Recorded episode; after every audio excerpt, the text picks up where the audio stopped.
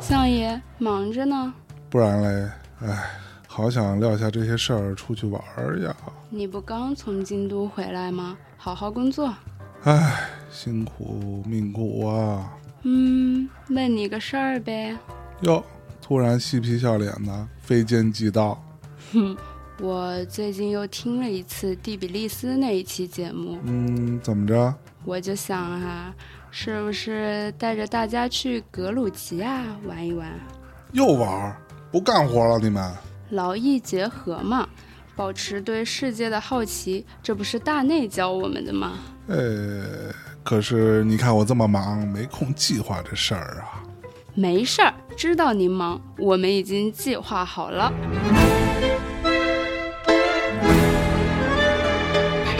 十月二十四号到十月二十八号，你就腾几天时间呗。十月二十四抵达第比利斯，入住 IOTA 酒店，享受欢迎晚餐。二十五日驱车前往西格纳吉红酒小镇，游览古镇修道院和历史名迹，在 Numisi 酒窖参观酿造和品酒。二十六日白天，我们可以去打卡第比利斯标志性建筑和平桥和圣三一大教堂。到了傍晚呢？去第比利斯硫磺池泡澡，凌晨到著名夜店 Kitty 蹦迪。二十七号参观二手市场和斯大林地下印刷厂。二十八号打道回府。整个行程的总价只要七九九九，定金只要九九九哦。哎呦，我操！你这是有备而来呀？当然了，这可是大内团队的基本素养。那这个……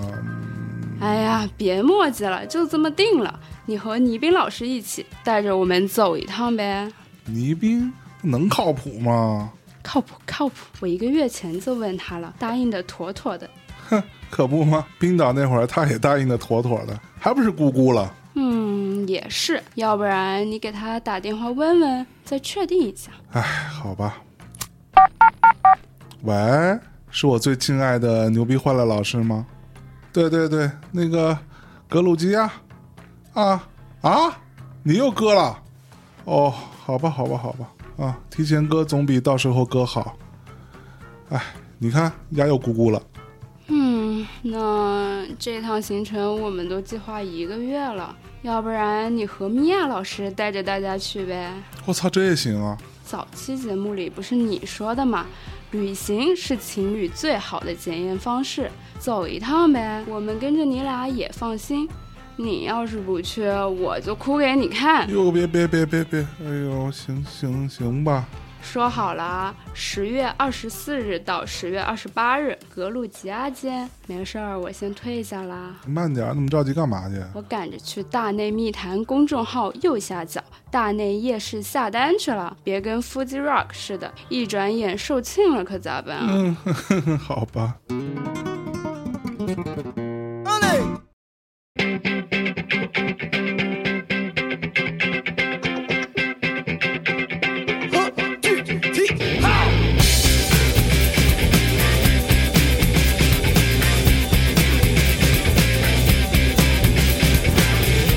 Hello，大家好，这里是大内密谈，我是祥正啊，我们又回来了。那这期节目我们接着上一期啊，好的依然是啊魔咒的两位啊，一个是大魔，一个是大洋马。超的哟，嗨，怎么老是你 对，跟他打 Thank you and you 跟他打个招呼嘛啊， ？Hello Hello Hello，我是魔咒大洋马。嗯哈喽，大家好，我是魔咒的大魔。哎，两位大字辈的老师 啊，那我们接着上一期节目接着聊啊，连环杀人犯埃德蒙啊，嗯他的一些经历和故事。如果没有听过的，可以去听上一期节目。那这是一个上下两集的节目，呃，刚才说了，他其实已经嗯杀了自己爷爷奶奶，嗯杀了玛丽和安妮塔，嗯然后那个想杀那个漂亮妈妈和儿子，但没有杀掉。嗯其实他手头已经有四个命案，然后等到呃一九七二年九月十四号的时候，那时候他搭车又载了一个女孩，这是一嗯个十五岁的日本女孩，叫古爱子。日本女孩，对，OK，这个日本女孩当时想去芭蕾班儿去学习，然后路上就搭了他的车，嗯，啊，这就个学芭埃德蒙，蕾是吧？对对对八六五班，对，埃德蒙就把她带到一个非常偏僻的地方，先把她给揍昏了，嗯然后就强奸了这个女孩。 ，OK，我查了很多资料，这应该是埃德蒙有生以来第一次正式发生性关系。就是在他二十四岁的时候，二十然四后岁他，是通过强暴一位女性来达成了自己这罪行行为，嗯嗯就非常恶心变态。嗯当这个女孩带着一个披风，他就把这个披风给摘在下来，把这女孩给顺手给勒死。嗯，OK，勒死之后呢，他感觉好像有点不够，他再次强暴了这个女孩。哦，奸尸嘛，对对对对，可以是，我对是监视。这次完之后呢，他就把这个尸体给放进了后备箱，嗯非常开心的去酒吧喝酒， ，OK，觉得完成了一次人生的壮举。哇！喝完酒之后呢，他就载这个女孩尸体回了家，拖到了屋里面，然后再一次强暴了这个女孩，强暴了这个尸体。我去，啊、然后就是他呃一些非常典型的那些步骤，就是开始分尸，然后嗯抛尸，这个时候的埃德蒙，对于分尸和抛尸已经显得很驾轻就熟对，很很从轻容松了。了。对是但他当时他是分尸抛尸之后呢，他把躯干都扔掉了嘛，抛尸了，他把头给留下了。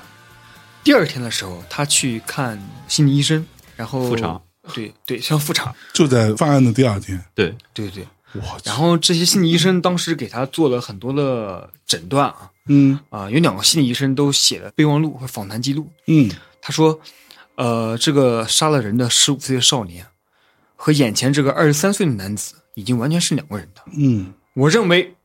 他这些年的治疗效果非常的显著有效。嗯从精神病学的角度来看，他对社会、对自己已经完全没有什么危害了。医生在写这段评语的同时，那个女孩的头颅静静的就躺在他外边车的后备箱里。对，就这么一个哇反差的一是太个形象。哎呦我去， 从这儿你可以想象到埃德蒙他在面对不同的人的时候，他的那种从容。而且他非常乐于这一点。他有一次是好像是杀了两个女孩之后，他正好路过他们大学的校门，然后被警察保安给叫住了。杀害两个女孩之后，他裹着这个把女孩大衣一直裹着脖颈，一个女孩尸体放在前座，一个放在后座。然后那保安问他说：“问这两个女孩怎么？”他说：“两个女孩喝醉了。”特别淡定的就把那女孩就给给带走了。哇就，他非常享受他带着两具尸体或一具尸体招摇过市，然后被别人盘问，甚至是像刚才一样我他的靠头颅放在后备箱里，他一边接受心理咨询，特别享受这种快感。然后一直等到一九七二年的十一月二十九号，艾德蒙的少年时的谋杀记录被正式的封存了，正式分存是什么意思？就是嗯查不到了，啊，只有警察通过内部资料可以调到， OK 其他的其他的你要是一个用人单位，你肯定就查不到。嗯嗯然后这时候他就搬回了自己老家，跟自己的母亲又重新住在一起。嗯啊，也是因为他这个不良记录被消掉之后呢，他开始有权利买枪了。之前他不是从同事那借枪，是是是，哦对对对，然后他就去他之前工作的单位附近又买了一把枪，就是点二十二口径的手枪。嗯啊，点二十二口径手枪在美国那个时候是非常非常流行的，很多连环杀手都用这个枪。嗯到了一九七三年的一月八号，这个时候艾德蒙又搭上一个女孩，这个女孩叫辛迪沙尔，对呃，他把车开到了一个叫沃森威尔的山上啊，他逼着这个女孩钻进了后备箱里，直接一枪把她崩死。这相当于是他在杀害自己的爷爷奶奶之后，应该是第一次使用手枪来杀人。嗯，对吧？然后他杀人之后呢，尸体又带回了家，用自己的车带回了家啊。趁着自己母亲不注意的时候呢，把这个尸体放在了自己卧室的衣橱里，就这么堆着垃圾，像观赏衣服一样观看它。嗯然后第二天，他妈妈去上班了，哦，他又把这个尸体从衣橱里拖出来，然后开始监视这些行为。我靠！接着他就三部曲啊，分尸啊、放血、啊、抛尸啊这样的行为。嗯嗯，这一次他把这个女孩的尸体给抛进了大海里，啊，但是他这次还是留下了人头，嗯而且他们非常聪明，他把这个头骨里的子弹给取了出来，就是 OK 他点二十二口径里面手枪子弹，这里如果警察发现，其实很难追踪到他。嗯过了几天之后呢，他把这个女孩头埋在了自己的后院里，专门对准他母亲的卧室窗户。就按他说法是，我母亲就是这样一个人，她特别喜欢人仰视她，都觉得她是高高在上的仰视她，就拿着一个受害者的头颅嗯去仰视他的母亲。我去，后背毛骨悚然是吗？嗯，真的是，就就好冷啊，感觉，我哦有的时候你会不理解他对母亲的感情到底是一个什么样的感对情，啊很复杂。嗯嗯嗯，他曾经形容过他的母亲是一个很正直、端庄、大方这样一个人，嗯但是他形容的是他母亲在对外的那那一层，嗯但实际他母亲在对内这一层，从小开始，对于他来说都是一种很暴虐、残暴，对很讨厌他，嗯是这样的一种反差。 OK，但其实他又把这个头颅埋在院子里，嗯，要去对仰视他母亲。对，我去，那所以像这样的女生经常失踪的事件，都一直在发生。对对，那当时发生了很多起这样的事件，嗯但当时其实这个地方不止他一个娘们杀手，还有一是哦个吗叫赫伯特·穆林的娘们杀手也在不停的作案， OK，但他作案方法跟他不太一嗯致，所以警察会比较迷惑，但警察就只能说我警示你们最好不要搭陌生的车，就会有危险。嗯嗯啊，但是呢，他妈妈啊是加州大学的行政秘书，就给了埃德蒙一个校园通行证，嗯就是他拿这个通行证，然后到处去开车，大家都觉得这个人好像开着一辆校车一样，啊，就感觉他特别的安全， OK，相当于是为他之后的犯罪做了很多的便利。嗯，其实，在那段时间，这两个杀人狂魔对警察也造成了很大的压力。那个时候，嗯办案的警察曾经提到过，就是我现在特别害怕一听到有女孩失踪这样的案子，嗯因为只要听到这样的案子，他第一反应就是是不是又发生了谋杀案，嗯就一 OK 可以反映那时候女孩失踪被杀的这样的案子是频发的。是对等到一九七三年二月五号的时候，他又遇到两个女孩，一个叫罗莎琳德，一个叫爱丽丝，还是一样的手续，杀人然后分尸。最后他把这两个人抛到了伊登大峡谷里。呃，等到两个月之后呢，他重新买了一把枪，这枪是点四十四口径的手枪。啊，赶巧不巧，那个时候因为发生了太多失踪案了，然后警察通过调取自己的内部记录，发现这个人年少时候杀过人，嗯就怀疑他，然后就去他家调查他。这个埃德蒙可以说是心理素质很好，嗯他主动的就把刚买的点四十四口径的手枪给到他，说你们随便查。警察也查了他的枪，也查了他的车，查了车的后备箱，都发现哎，手枪也不是作案的手枪，然后嗯后备箱也非常干净，就相当于是埃德蒙逃过一劫。那那个嗯时候其实警察没有查的特别仔细，当时他那把凶器就是点二十二口径手枪，正好藏在他的座椅下方，只是因为他在车里哦，对，只是他买了一把新枪，躲过了这一劫。警察就觉得查了一把枪就就可以了。对，其实当时警察没查的很细，有一个小插曲，警察当时把车开到他们家附近之后，他其实不知道具体他们家在哪儿。嗯警察下车尝试问路人啊，想问一下埃德蒙家在哪儿。但这时候警察就看街拐角开过来一台车，嗯然后这台车上下来一个人。当警察看到这个人的时候，第一反应就是他就是埃德蒙，因为嗯特别的高大，嗯，特别的壮。是那个警察很矮小，其实那个警察当以美国的这个身高来说，只有六尺左右。嗯，然后埃德蒙是将近七尺的这样一个巨人，是所以当时在盘问埃德蒙的时候，收枪的时候，其实警察也是心里相对来说还是有一点怯，嗯嗯嗯这得慌的，对，就你面对一个巨人的时候，艾你弗森是面对艾詹姆对斯，对对对对， 您可以记住这个警察，我们可以暂时把这个警察叫做 A，因为我不太记得他具体的名字了，因为这个警察在后边埃德蒙再次联系警察的时候提到过这个人，嗯在警察走之后呢，他呃开始又陷入了一些幻想。其实应该不能称之为幻想，设想就是他会不停地设想以下场景：第一，如果警察发现了车里的血迹或毛发，我该怎么辩解？ OK，第二，如果他真的发现那把点二十二口径手枪，我又该怎么辩解？嗯第三，如果警察真的搜了我家的房子，查到了相关血迹，查了我的衣橱，查了我的卧室，嗯我又该怎么辩解？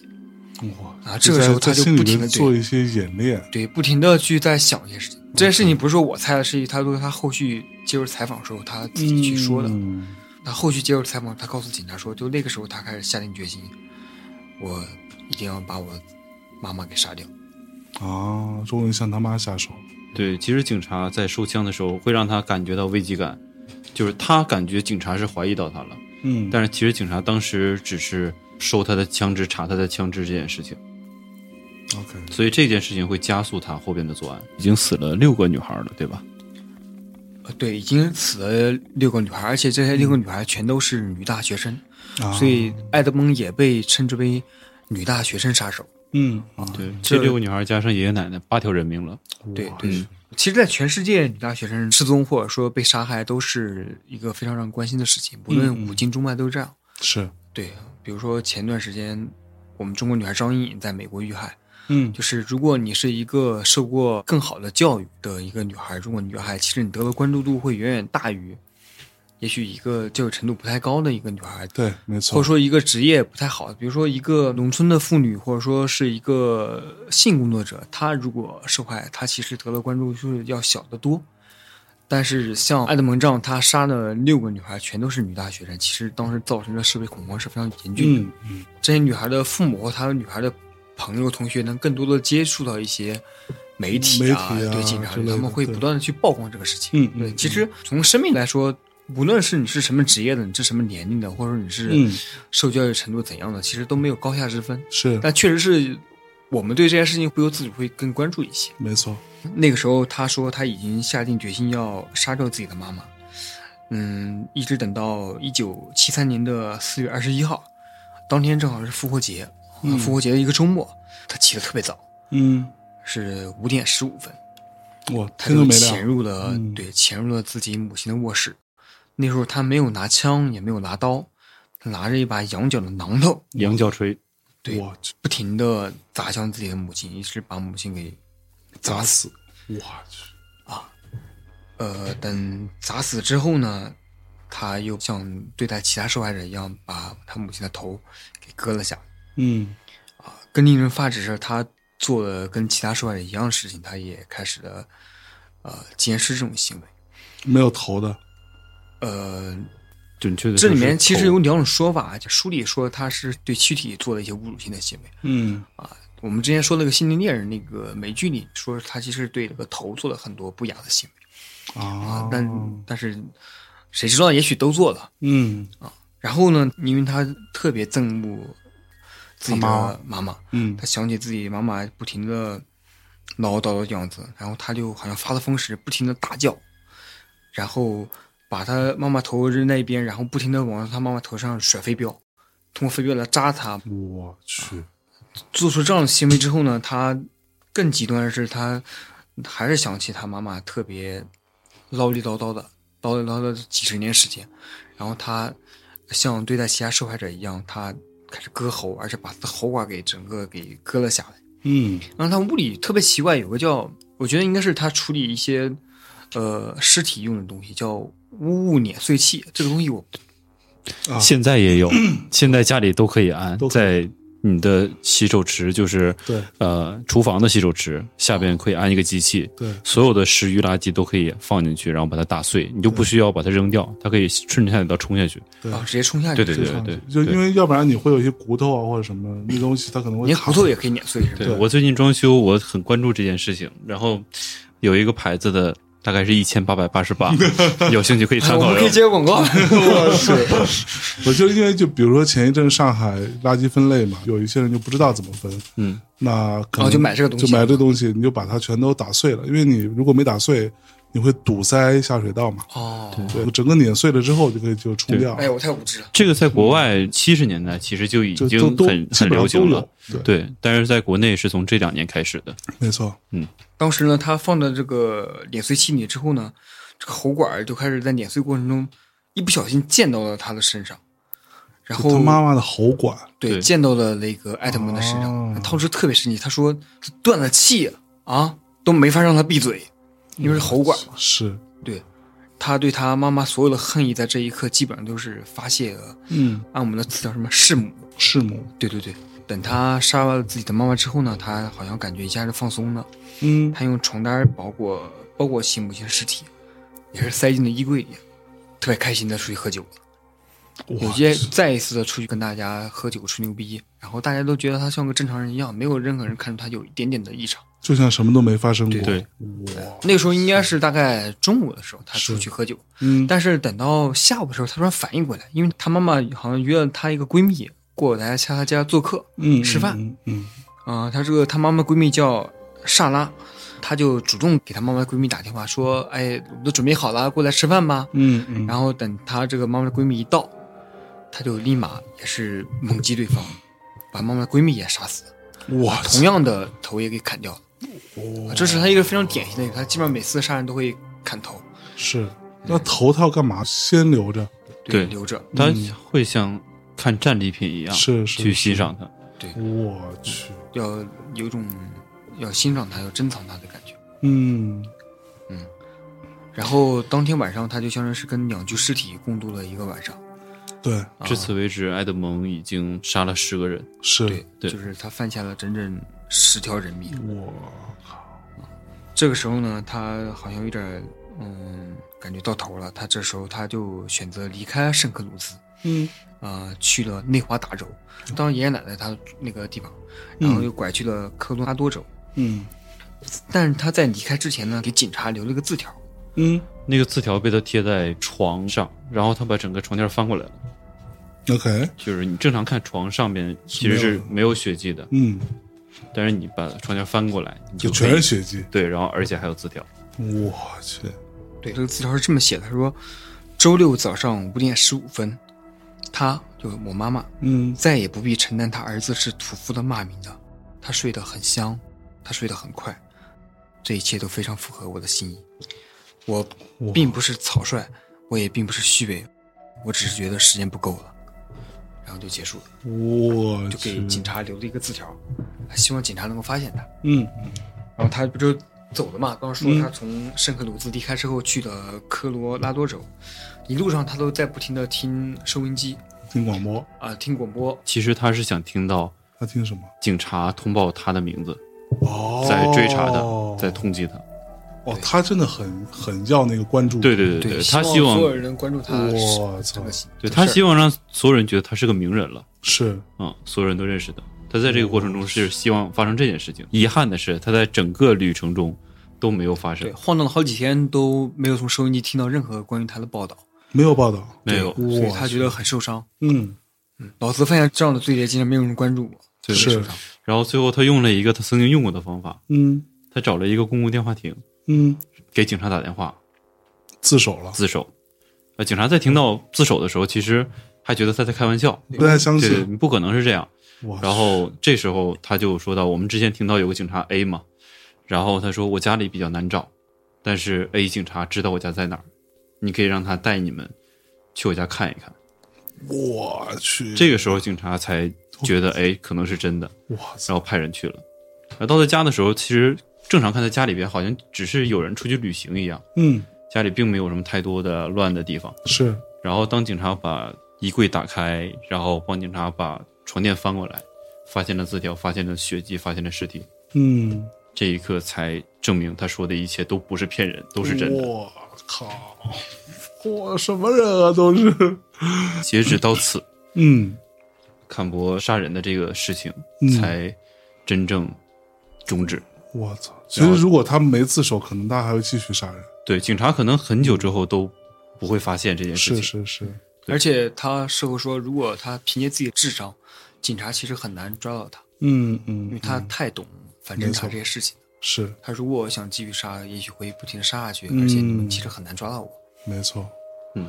我的天，呃，坎博就此入狱，但是他入狱的时候其实是以八项一级谋杀罪名嗯被判了无期徒刑，因是为爷爷奶奶那个他已经被受到惩罚了。对对对对，他这八项是后边这八项，啊所以美国那是没有死刑的，对，没有死刑，就所就以嗯一直还关是着呗无，期徒刑。我去，呃，不，其实嗯美国是没有无期徒刑，它其实是死刑，但是要暂缓执行。哦啊，尤其是加州这个地方特别奇怪，就加州这个地方有看过一个报道，基本上所有的死刑犯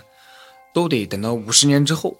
嗯这五十年都待在监狱里，你这暂缓执行，呃，这哦长达五十年时间，是是整个美国最高的一个州，它 OK，基本上就不执行，就让你在里面待着。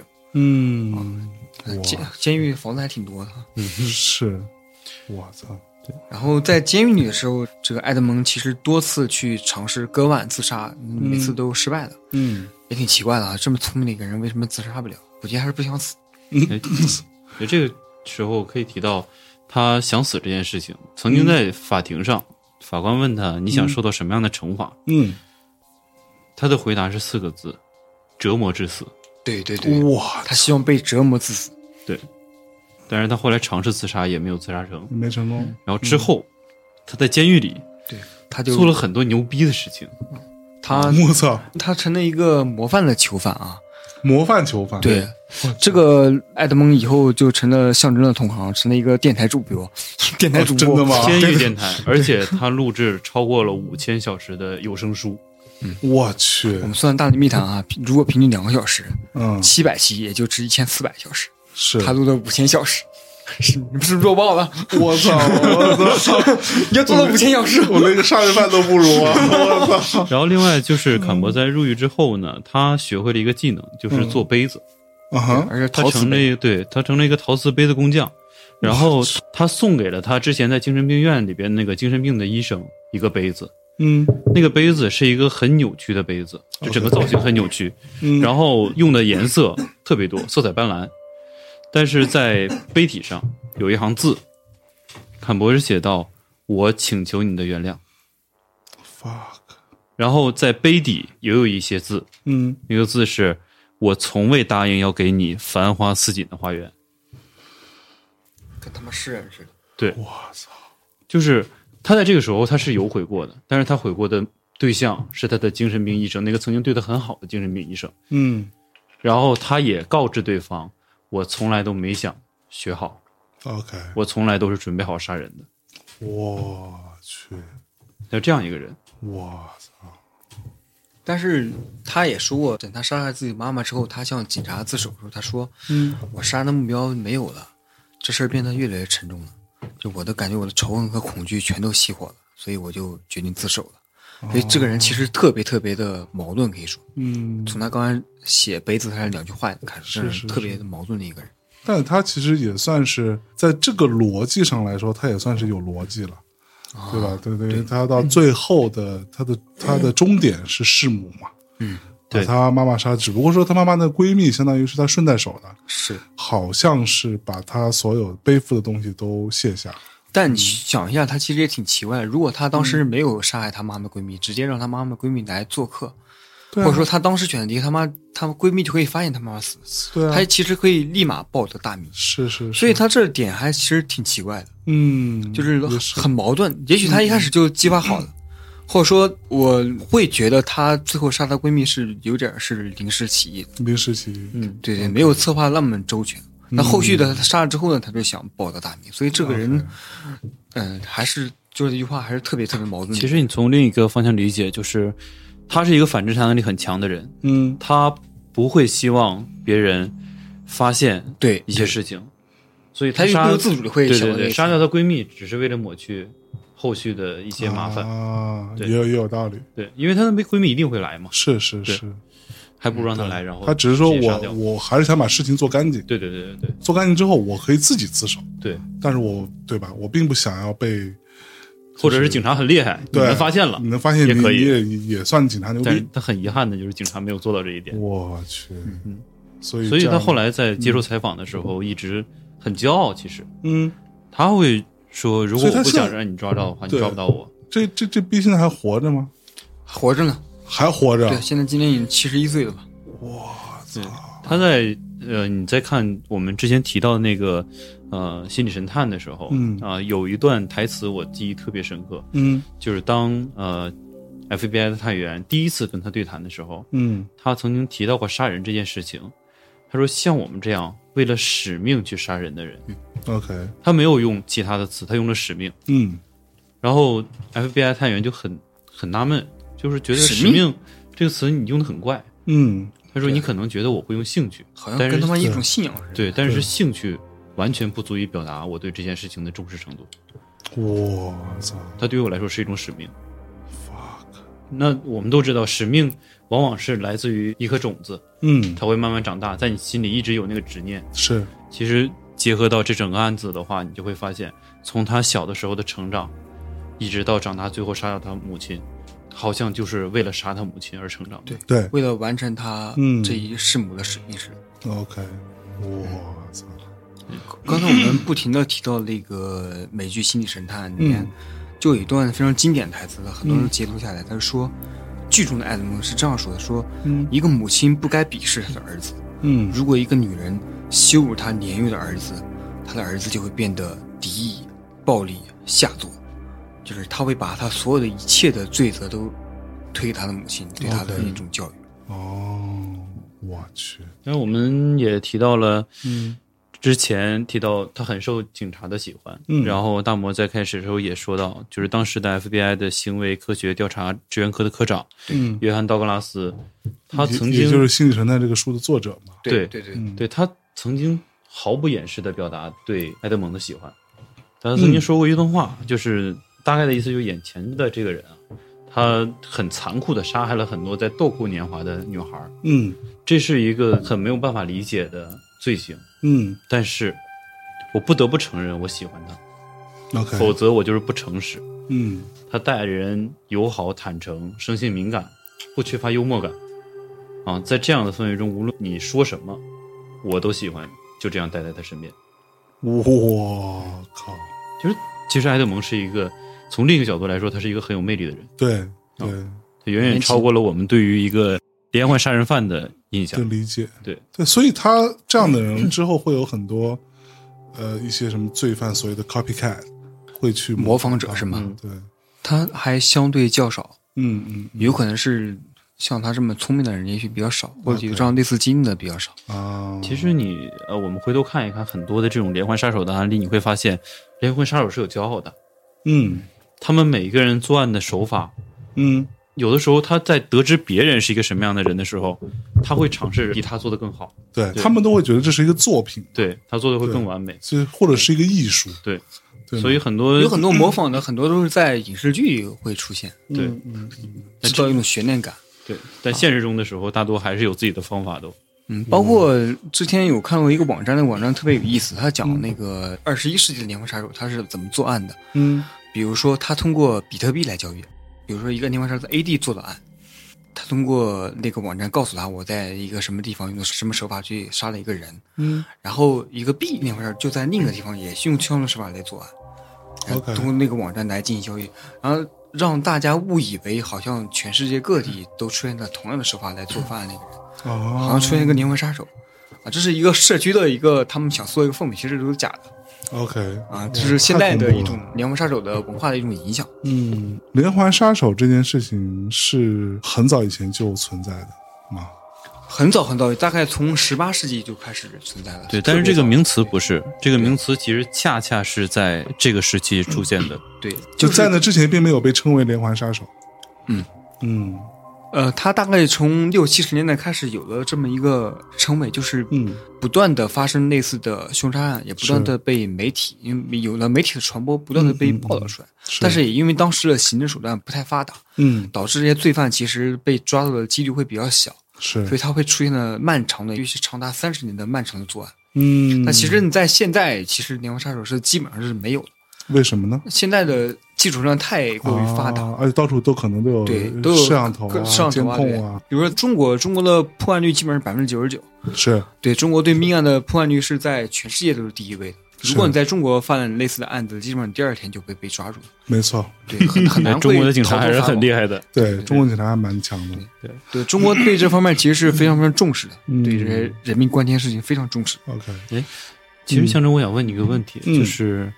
你听完刚刚的这个埃德蒙·坎伯的这个案子之后，嗯有人提出一个观点，就是这犯罪的犯罪者是天生的，你嗯觉得呢？我首先我不认为有天生的这件事情，嗯就我觉得都是都是有原因的。嗯你甚至可以说，它一定是有一个根源可以寻找的。嗯那这个根源在埃德蒙这个凶手身上，你可以找到他幼年的成长经历来看，他母亲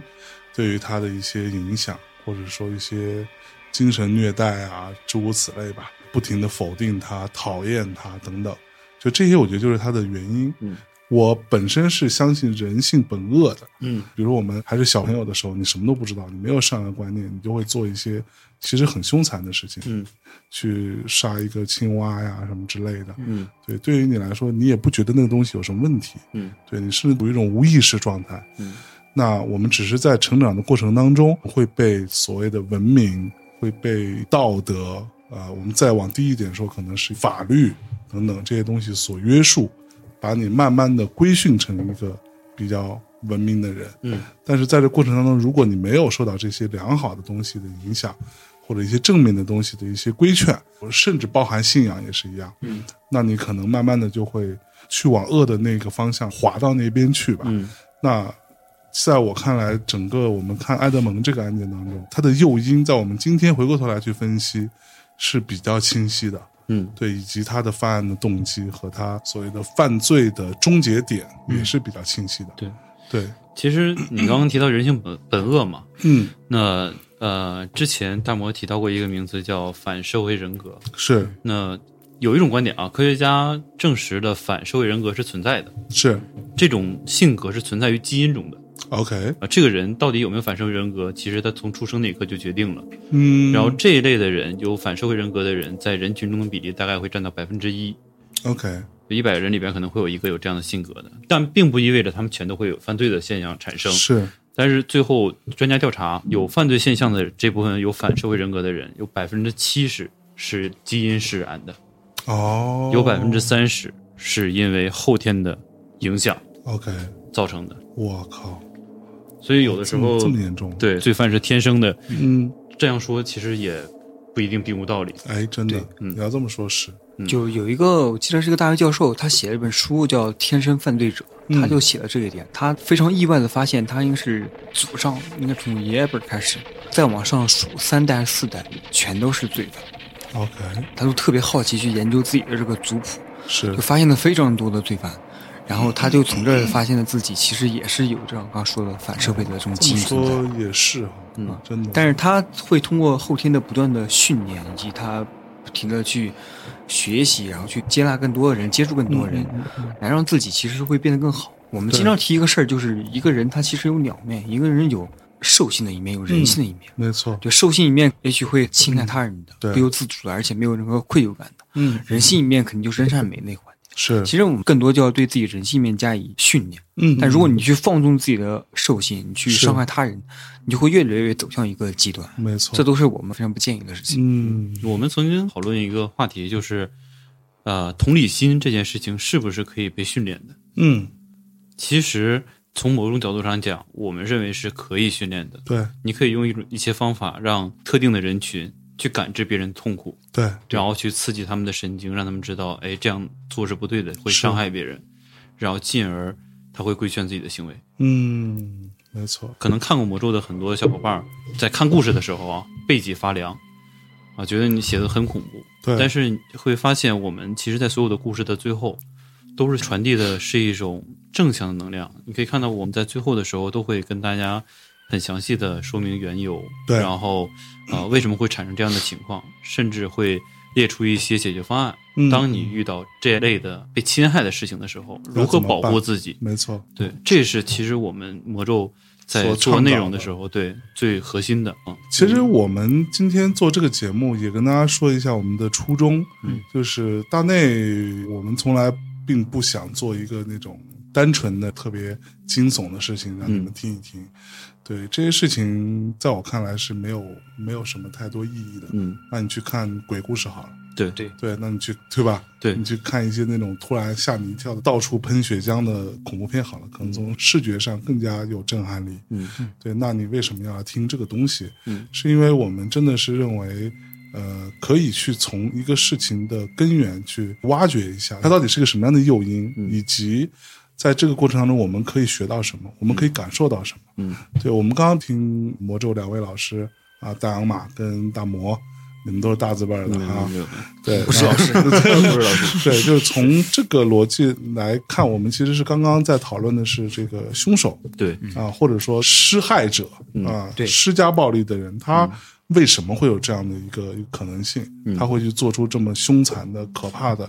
令人背脊发凉的这些事情。嗯，但是同时，就像我们刚刚说的，每个人可能都有这样的一面，嗯那你都会有。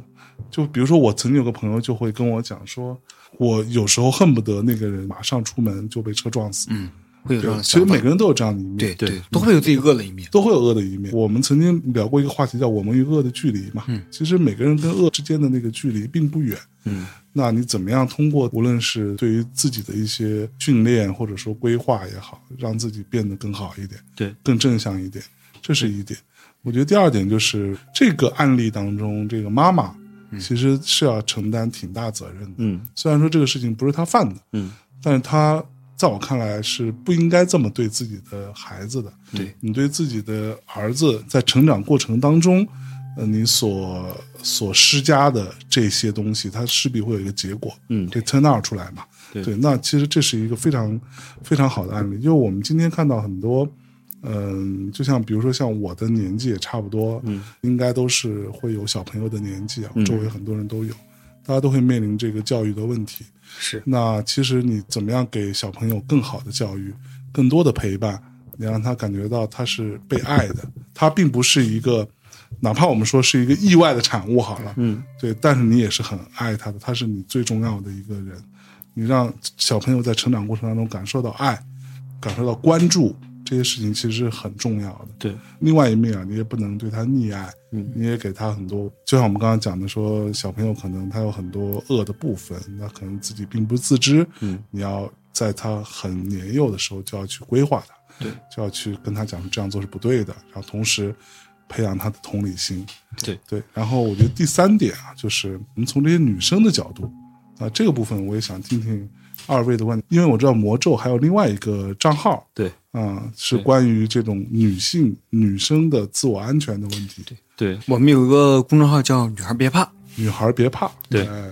然后这个账号呃，其实是从魔咒这个账号衍生出来的，因为我们在做魔咒最初的时候发现，我们所看到的那些案例和写到的那些案例里边，有大部分受害者都是女性。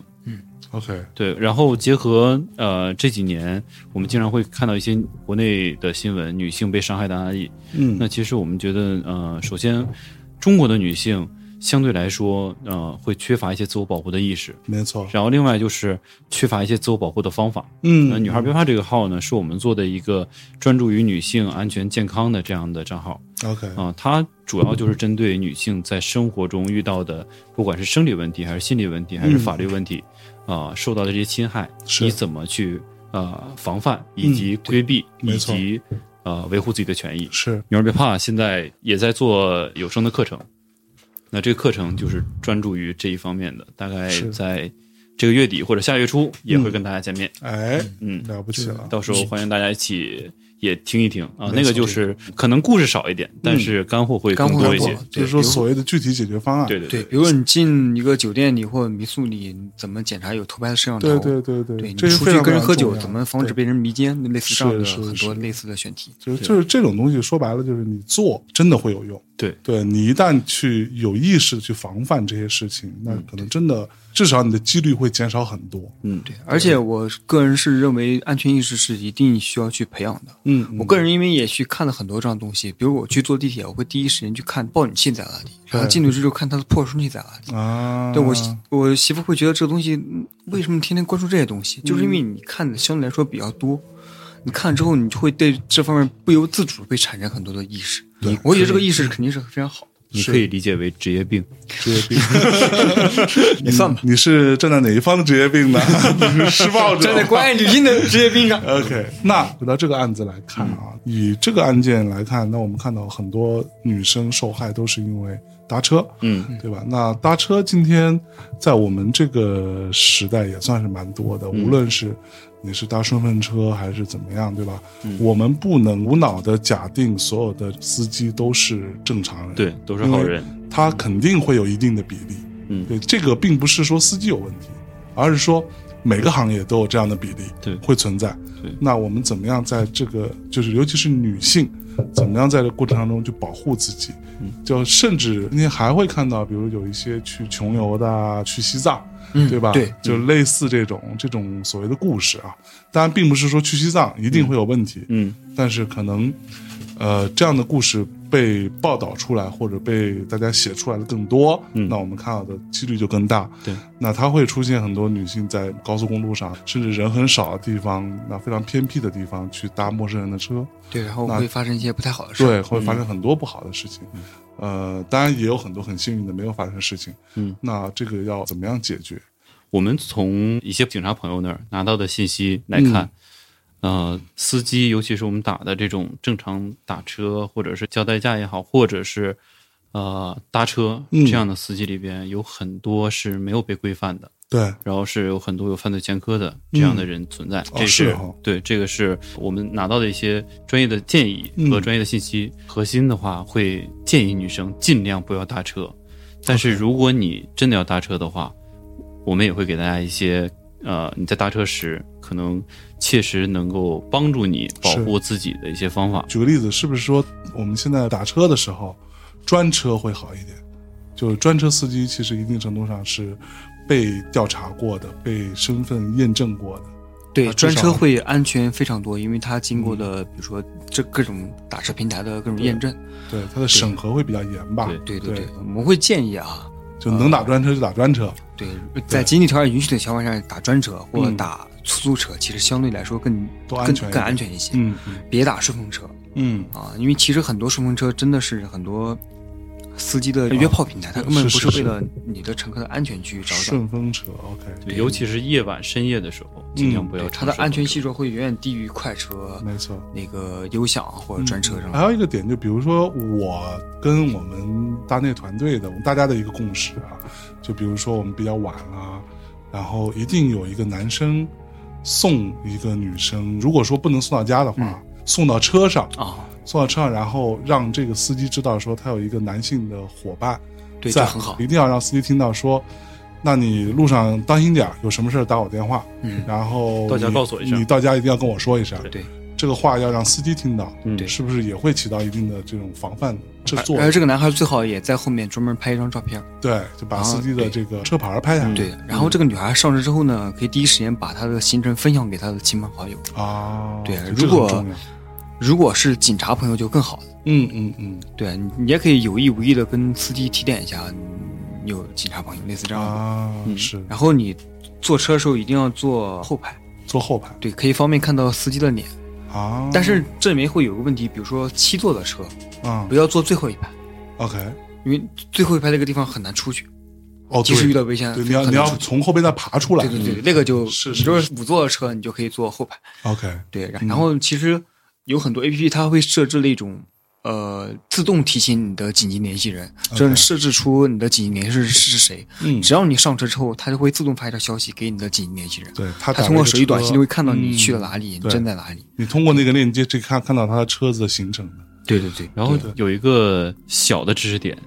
啊、我曾经认识一些专门做这种安防或者说是信息保密的这样的嗯朋友，然后他们曾经告诉我有一种设备叫信号屏蔽器， OK 就这种东西在司机手里可能是一个很小的东西，你是嗯发现不了的。 OK，当司机开启它的时候，你手机是没有信号的，哦，就是你没有办法做任何的这样的行为。或者报警，对，嗯然后所以当如果你坐这样这类的呃，不管是搭车也好，还是出租车也好，你如果发现你突然手机信号没有了的话，嗯你一定要先做好一个准备，嗯先想好下面的应对措施，比如说，师傅，我可能着急上厕所，前面帮我停一下，嗯等等，找这样的理由能让司机停下来，然后等到你手机有信号之后，再重新开始你的行程，或者是趁这个时间做一些嗯，防范措施，比如说跑掉。或这者类的。换辆车之类的，对对对对对，哦，这个很重要，对，嗯对会有一个建议，这个建议也许非常苍白，就是、嗯怎么说呢？就是目前我们国家其实对一些呃民用的一些安全防护产品，其实管理是非常严格的。以前我们魔咒，我们在女性安全这一环，其实想研究一些产品，开发的属于自己的安全门挡，嗯就类似这样的。你独自在家，你可以通过一个安全门挡挡住外面的坏人都进不来。嗯，但是我们之前想研发类似的防毒喷雾这样的东西，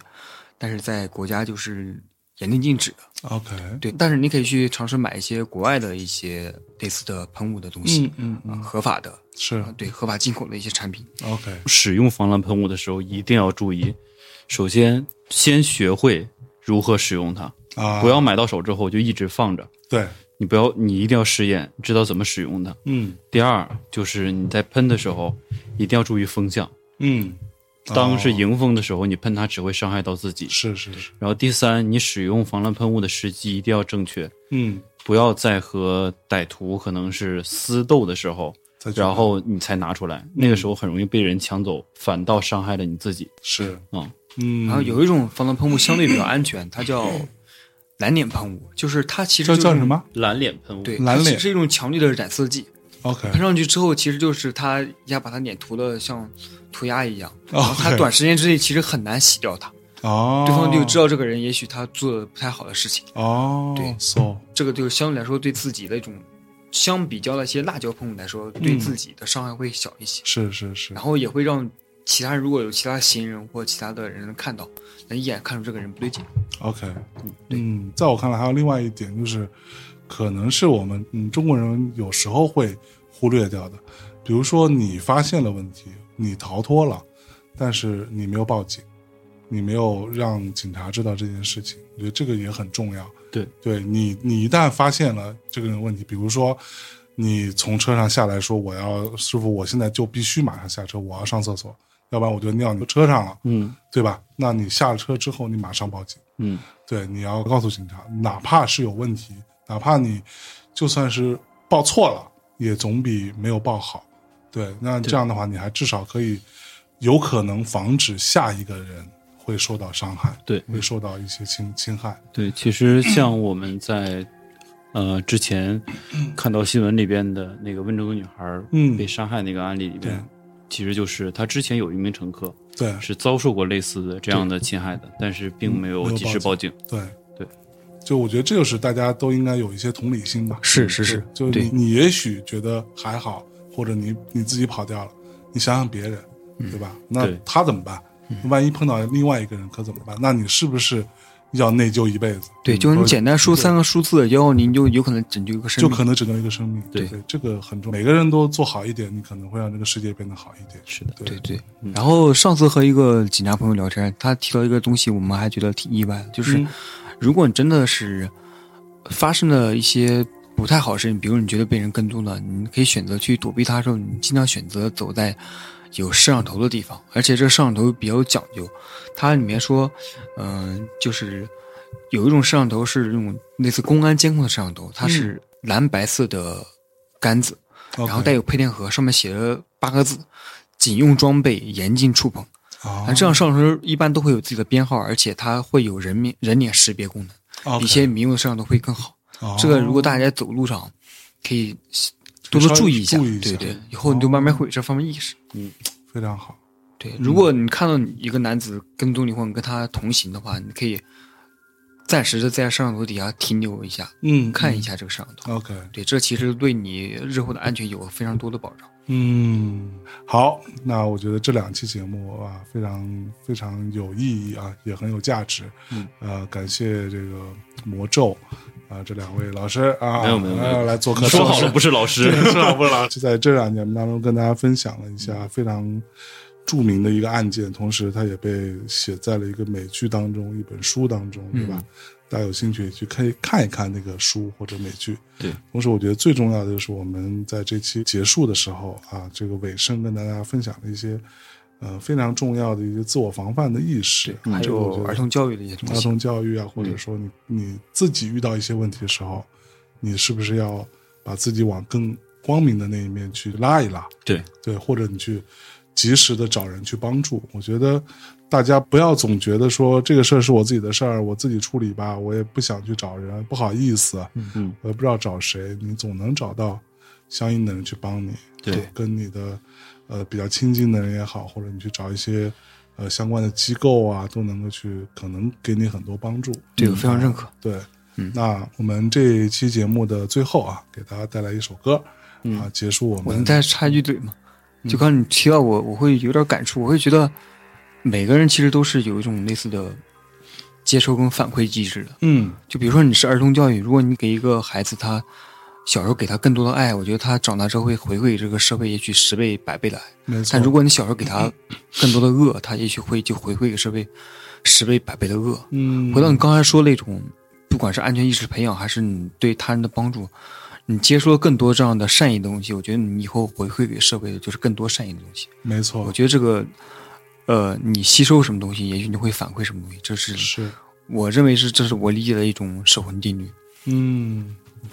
好的。那我们刚刚也讲了，呃，在一九七二年的时候，是吧 l o r i 的跟 David Bowie 他们一起啊，嗯，做了一张非常重要的唱片啊，叫做《Transformer》啊，这个变形这金刚对这个当中有一首，可能是嗯、呃大家都知道的歌，叫做《Perfect Day》。啊，完美的一嗯完美天一天，但是我们先不放这 个， 啊，是刚才举了那么多凶手，对我们不谈这个。啊，那我们今天放这张唱片中另外一首歌作为这一次的一个结尾啊，跟我们的主题也很应和，嗯啊，叫做 Walk on the Wild Side，哦，啊，就走在狂野的边缘，嗯，那还是把自己拉回来，好不好？好的，那我们在这首歌当中跟大家说再见，感谢好嘞两位，拜拜，拜拜拜拜。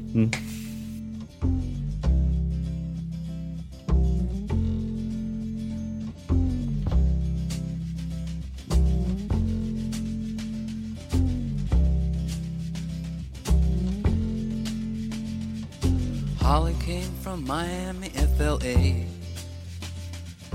Hitchhiked away across USA. Plucked her eyebrows on the way, shaved her legs, and then he was a she. She says, Hey, babe, take a walk on the wild side. Said, Hey, honey, take a walk on the wild side.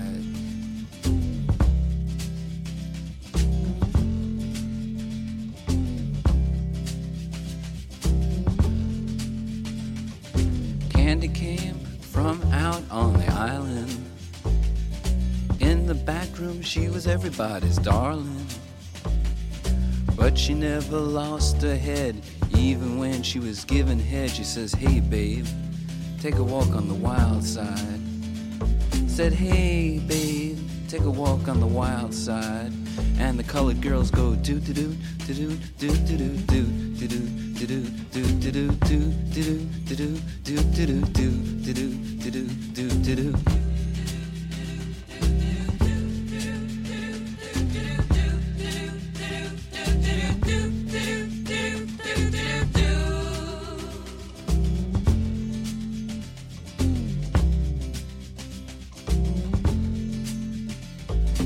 Little Joe never once gave it away. Everybody had to pay and pay. A hustle here and a hustle there. New York City is the place where they said, Hey, babe, take a walk on the wild side. I said, Hey, Joe, take a walk on the wild side.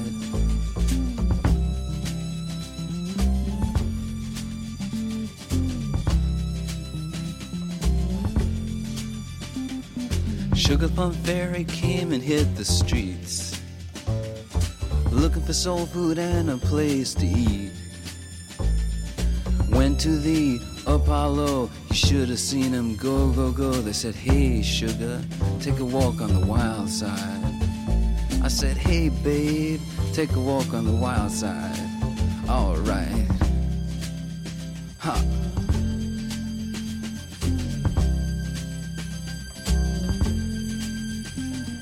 Jackie is just speeding away. Thought she was James Dean for a day. Then I guess she had to crash. Valium would have helped that patch. I said, hey babe, take a walk on the wild side. I said, hey honey,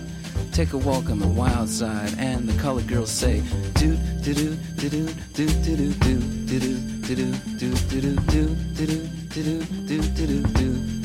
do do do do do.